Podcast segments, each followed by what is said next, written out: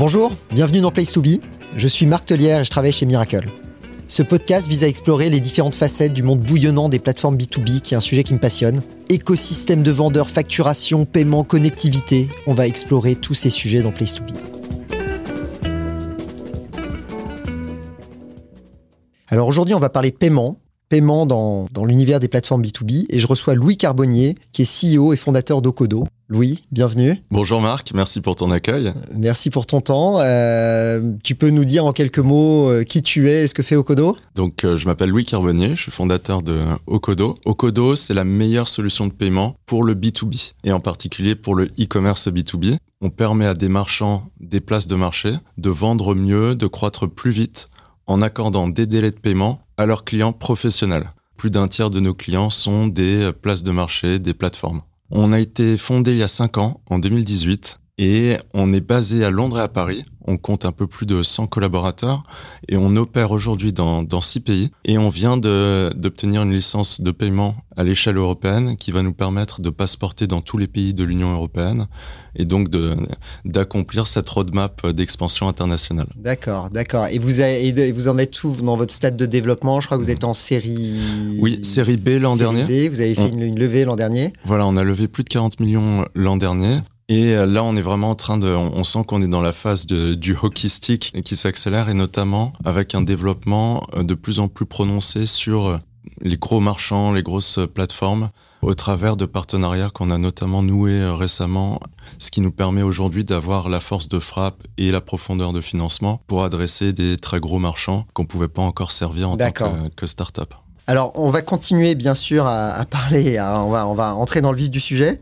Mais avant ça, j'aime bien demander à mes invités ce qu'ils écoutent comme musique. Est-ce que tu as un morceau fétiche euh, que tu veux nous faire découvrir ou dont tu veux nous parler? C'est une question qui était à, la fois très simple et très compliquée parce que c'est dur d'isoler euh, un morceau. Et en y repensant, je me suis rendu compte que euh, les musiques qui me rendaient le plus, qui me donnaient la pêche, c'était souvent des musiques assez, assez tristes. Paradoxalement, plus le morceau était poignant, plus ça me galvanisait. Il y a une espèce d'effet cathartique.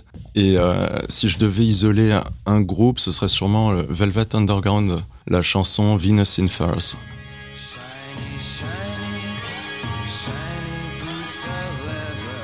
Excellent choix, excellent choix. Écoute, je l'écouterai après cet enregistrement.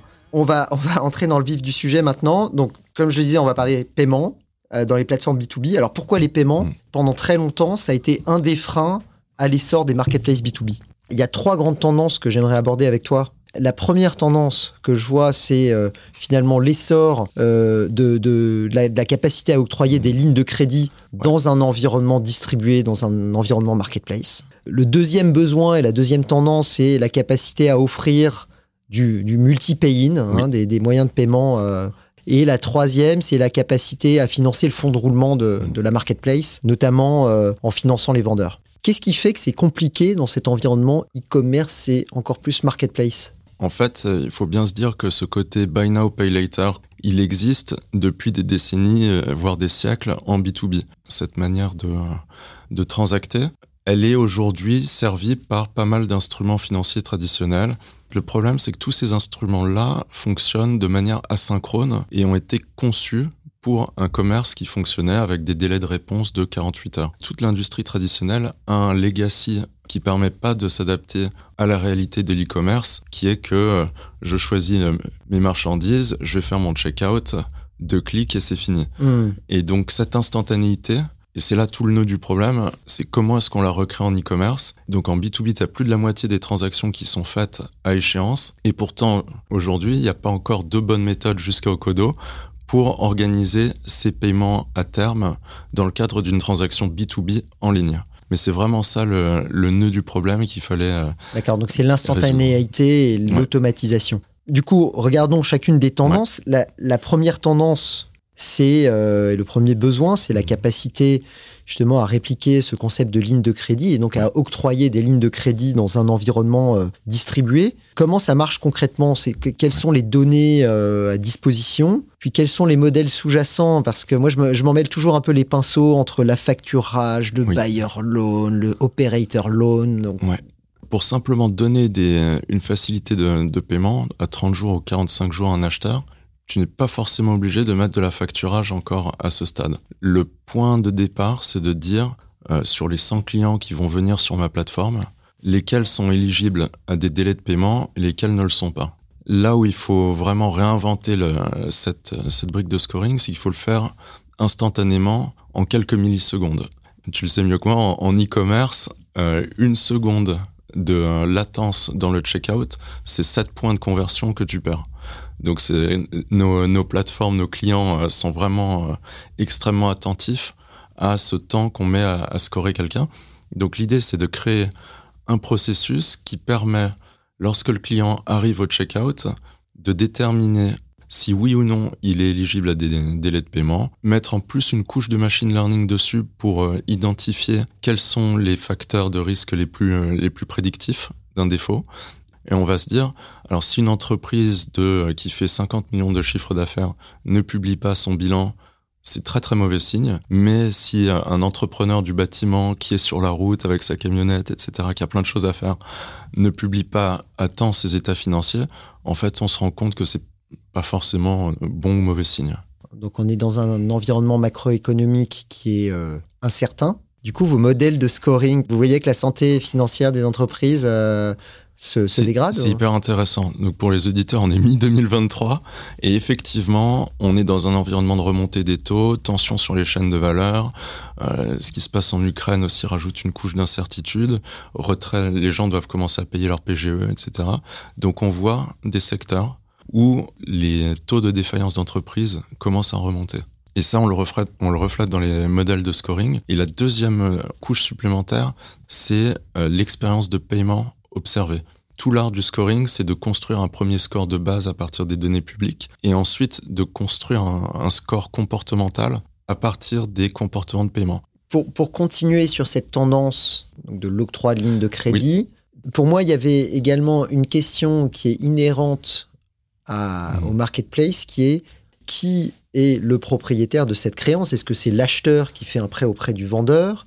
Est-ce que c'est l'opérateur? Euh, Il y a peut-être des mécanismes d'affacturage qui existent aussi et qui peuvent être transposés dans cet environnement euh, e-commerce, marketplace. Le fait d'être dans un environnement marketplace, ça crée une espèce de, de plat de spaghetti qui est assez, euh, assez complexe. Et je dirais que toute la valeur ajoutée de sociétés comme Miracle ou Okodo, c'est en fait de réussir à identifier les différents use cases et on sert les marketplaces avec une palette de solutions qui vont depuis la, ligne de crédit octroyée à l'acheteur à d'autres solutions où on va effectivement utiliser des mécaniques d'affacturage et on a différents types de setup parmi nos places de marché euh, clientes où certaines possèdent la créance et donc on peut racheter auprès de la, la marketplace et d'autres sont de purs intermédiaires comme tu disais et dans ce cas-là, on a besoin de mettre en place d'autres types de modèles du type euh, One Creditor où on peut carrément entrer dans une relation d'affacturage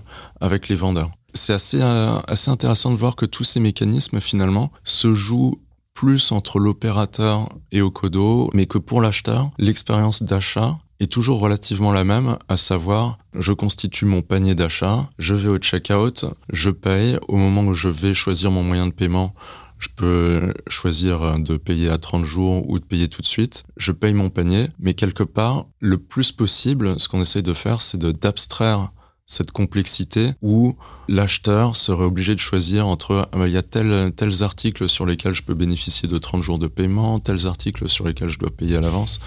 Mais, mais l'acheteur doit s'enregistrer pour pouvoir bénéficier du, du, service. Donc je comprends qu'il y, y, y, a un scoring Il n'y a pas d'enregistrement à faire auprès d'Okodo. Il est onboardé par la plateforme, classiquement. Mm.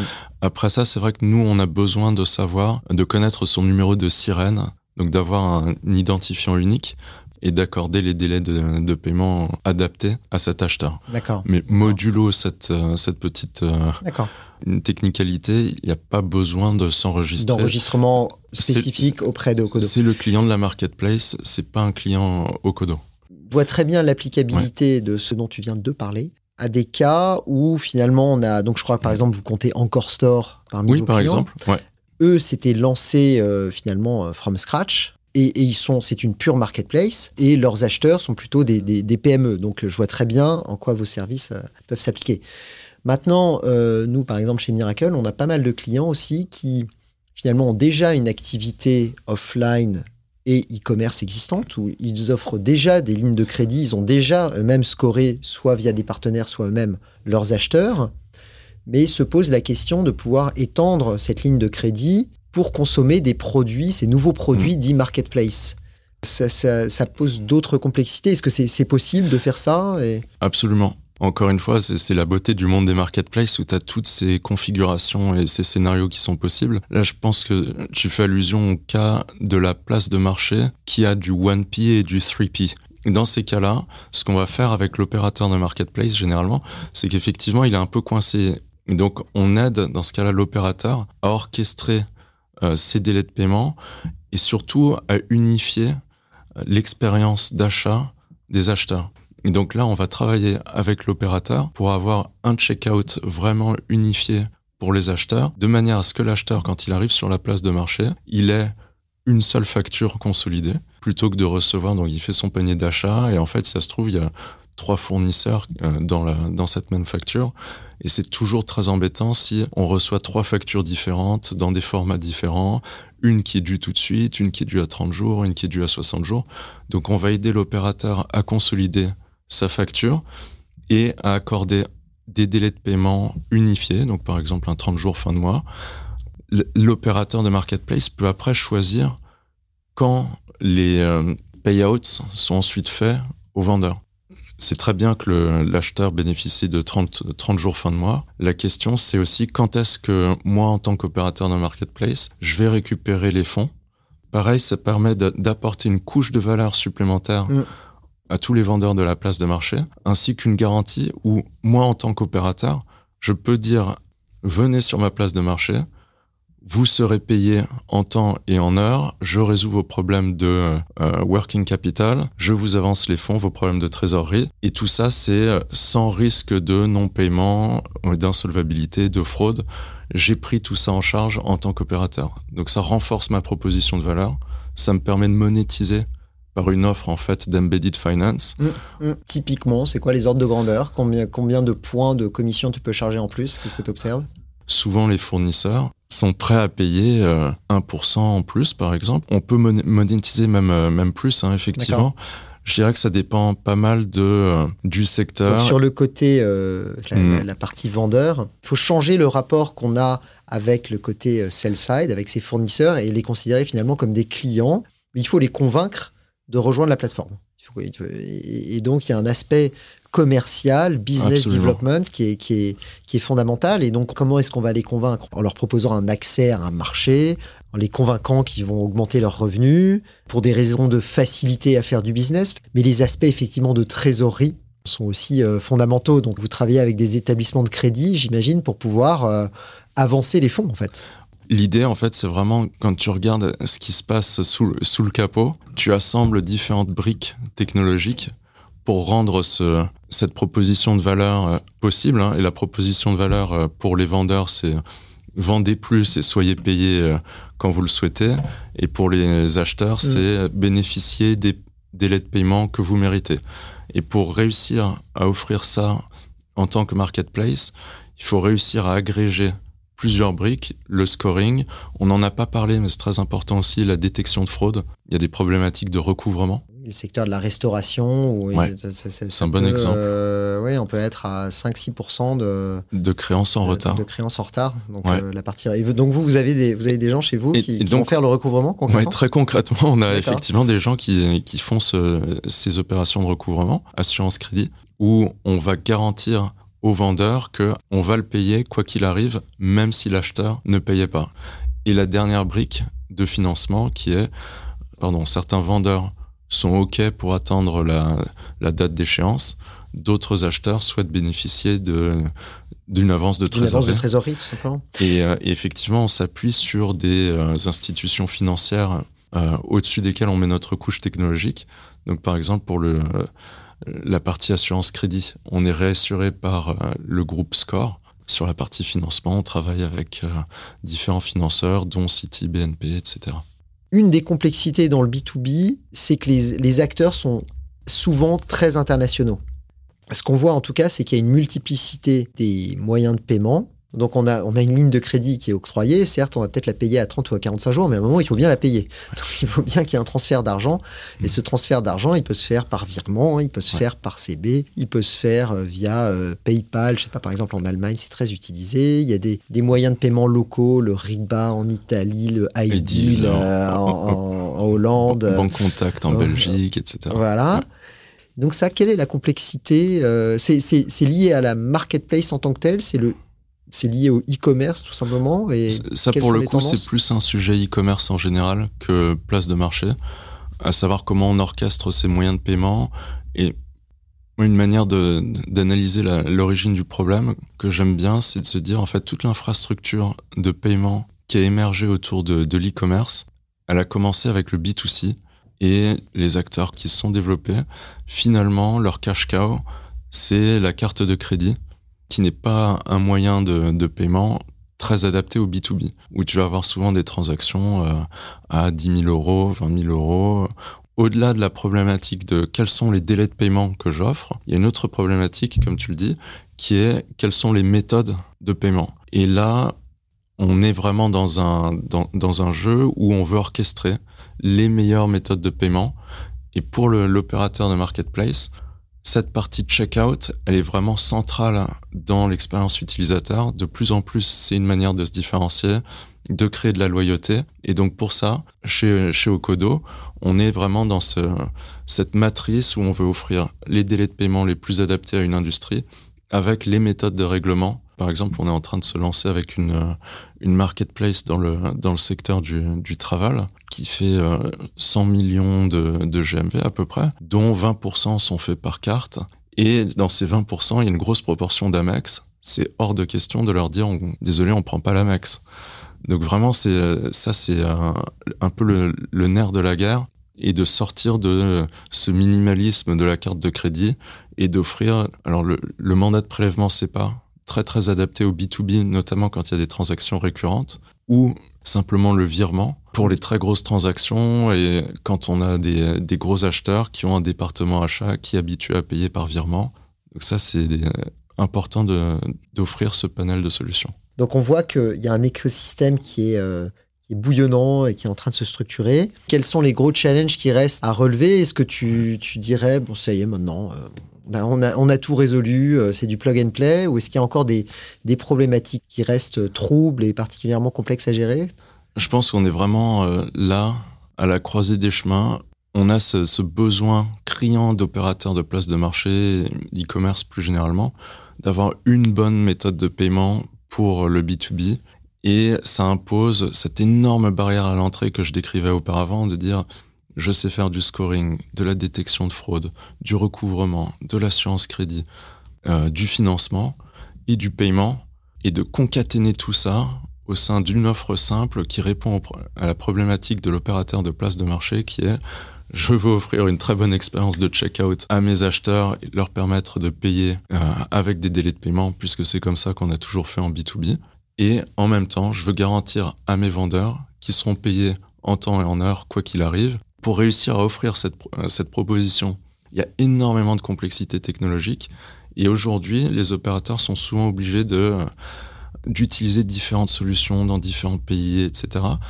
À mon avis, il y a quelques acteurs qui vont émerger au niveau mondial. Et je pense qu'on va être dans un scénario où tu as peut-être un ou deux leaders en Amérique du Nord, euh, dont Balance fera peut-être partie, un ou deux leaders en Europe, dont Okodo fera sûrement partie, qui vont délivrer cette, euh, cette valeur, orchestrer cette complexité énorme de méthodes de paiement dans différents pays, scoring dans différents pays, recouvrement dans différents pays, qui sont pas le cœur de métier de la, de la place de marché, mais qui sont néanmoins vitales à la réalisation d'une proposition de valeur et d'une monétisation à long terme.